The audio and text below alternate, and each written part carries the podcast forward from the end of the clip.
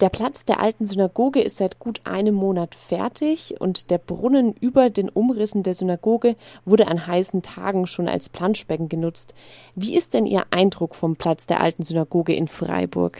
Mein Eindruck von der Debatte ist, dass die Stadtverantwortlichen offensichtlich noch ein bisschen äh, drauflegen müssen, was Sensibilität angeht äh, in Sachen Erinnerungsarbeit. Äh, Erinnerungsarbeit, äh, das sagen wir hier auch immer in Darmstadt vor dem Hintergrund unserer eigenen Erfahrung, erfordert großes Fingerspitzengefühl. Und mir scheint sehr, sehr wichtig, das äh, ist ja in den letzten Wochen und Monaten nicht immer so optimal der Fall gewesen, nach meinem Eindruck von außen, die jüdische Gemeinde mit einzubeziehen. Ich persönlich bin ein Anhänger des Namens, des alten Namens. da bin ich also einig mit der jüdischen Gemeinde Freiburg, also Platz der alten Synagoge und äh, also den vorgeschlagenen Namen ähm, Platz der zerstörten Synagoge halte ich für ausgesprochen denkbar unglücklich. Und ähm, auch sozusagen der Brunnen selber, dieses, diese Brunnenanlage mit dem Grundriss der alten Synagoge Freiburg, ist nach meinem Geschmack eher so auf, ja, ich sag mal, hedonistisch angelegte Stadtpolitik äh, geeicht als auf äh, eine sensible Erinnerungsarbeit. Und da wünschte man sich auch von außen betrachtet doch ein bisschen mehr äh, Sensibilität und auch Geschichtsbewusstsein. Sie haben schon die Forderung nach der Umbenennung des Platzes angesprochen. Warum halten Sie das für ungeeignet, ihn Platz der zerstörten Synagoge zu nennen?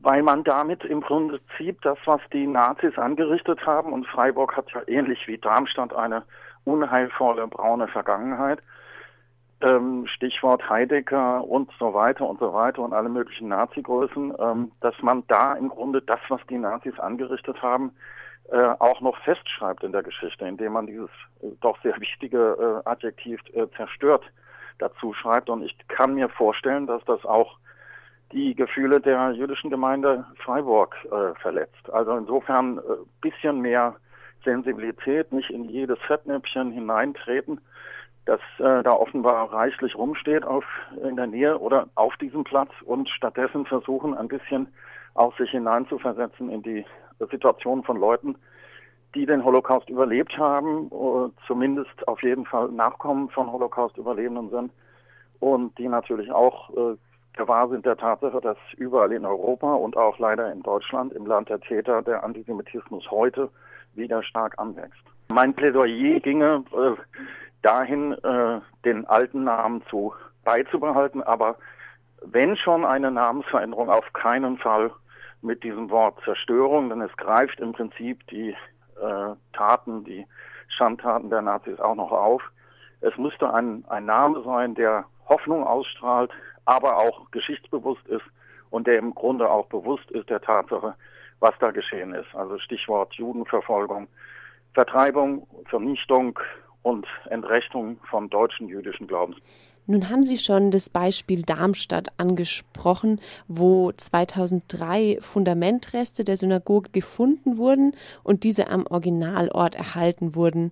Und heute ist dort ein Erinnerungsort entstanden, den Sie mal als Geschichtsunterricht hautnah beschrieben haben und der auch sehr lebendig ist. Ist es denn in Freiburg noch denkbar, dass da auch so ein ähm, lebendiger Ort entsteht oder hat man die Chance dazu bereits vertan? Also ich fürchte, man hat doch sehr viel Porzellan äh, zerdeppert inzwischen, äh, auch durch solche Dinge wie, es ist ja nicht das erste Mal, dass der Oberbürgermeister der Stadt Freiburg vergisst, dass es jüdische Feiertage gibt. Und wenn man dann Eröffnungen ausgerechnet an Schabbat ansetzt, also ich weiß nicht, ähm, wer den Mann berät. Man muss nicht als Oberbürgermeister nicht alles wissen, aber ähm, es ein bisschen mehr Sensibilität. Und ich hatte auch in der Vergangenheit äh, schon so einen Fall gehabt, wo die jüdische Gemeinde Freiburg eingeladen wurde zum Gespräch an einem der höchsten äh, Feiertage, jüdischen Feiertage. Da scheint also ein bisschen die, äh, der, das Fingerspitzengefühl, von dem ich schon sprach, verloren gegangen zu sein. Aber wie heißt es doch so schön, es ist nie zu spät. Das bedeutet, äh, im Grunde könnte man, auch wenn ich ganz offen sein soll, dieses, diesen Springbrunnen, auch wenn er die Grundrisse der alten Synagoge aufgreift, einfach zu hedonistisch finde. Und ist, da scheint mir mehr die Ästhetik und das Hedonistische und dass die Leute da halt in der Innenstadt gut shoppen gehen können, äh, eine Rolle gespielt äh, zu haben bei den Stadtplanern, denn eine geschichtsbewusste Erinnerungspolitik.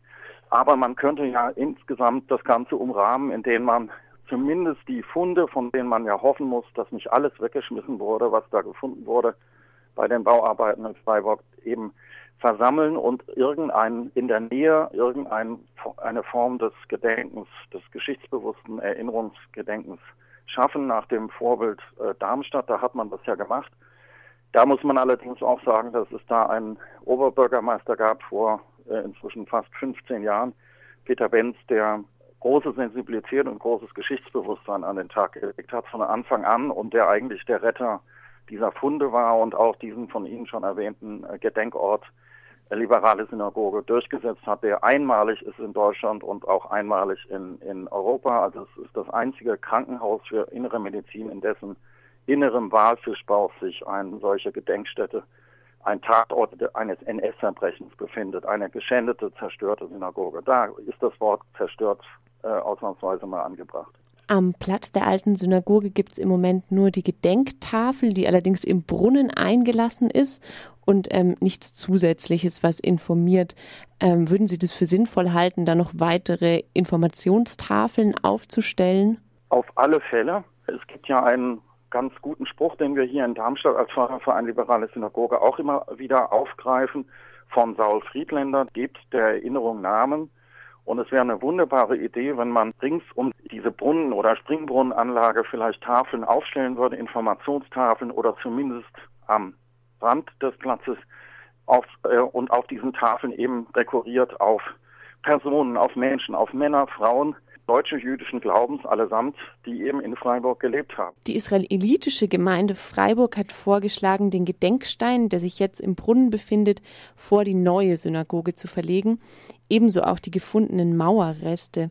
Halten Sie das für sinnvoll? Das halte ich absolut für sinnvoll, denn äh, das würde im Grunde dieses doch rein hedonistische, diesen rein hedonistisch ästhetisierenden Eindruck dieses Springbrunnens etwas abmildern und äh, würde zwar jetzt nicht man hätte von Anfang an vielleicht ein sensibles und mit Fingerspitzengefühl äh, behaftetes Erinnerungsarbeitskonzept verfolgen müssen. Das ist aber jetzt so ein bisschen zu spät. Das Kind ist im wahrsten Sinne des Wortes in den Brunnen gefallen.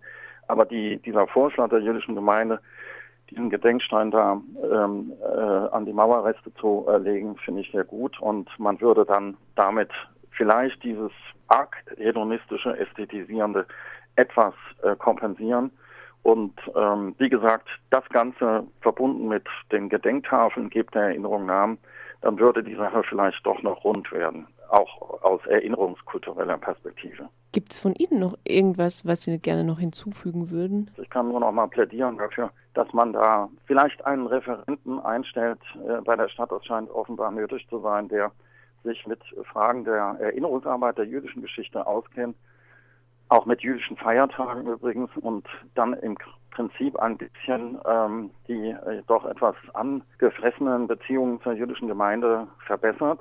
Die muss unbedingt mit auf, äh, an einen Tisch. Es wäre sicherlich auch eine gute Idee, die Sache zu flankieren, indem man vielleicht von Seiten der Stadt eine aufklärende Reihe unterstützt äh, von Vorträgen oder äh, Bildvorträgen zum Thema äh, Freiburger jüdische Geschichte, aber auch der, der Verfolgung, der Judenverfolgung in dieser Stadt.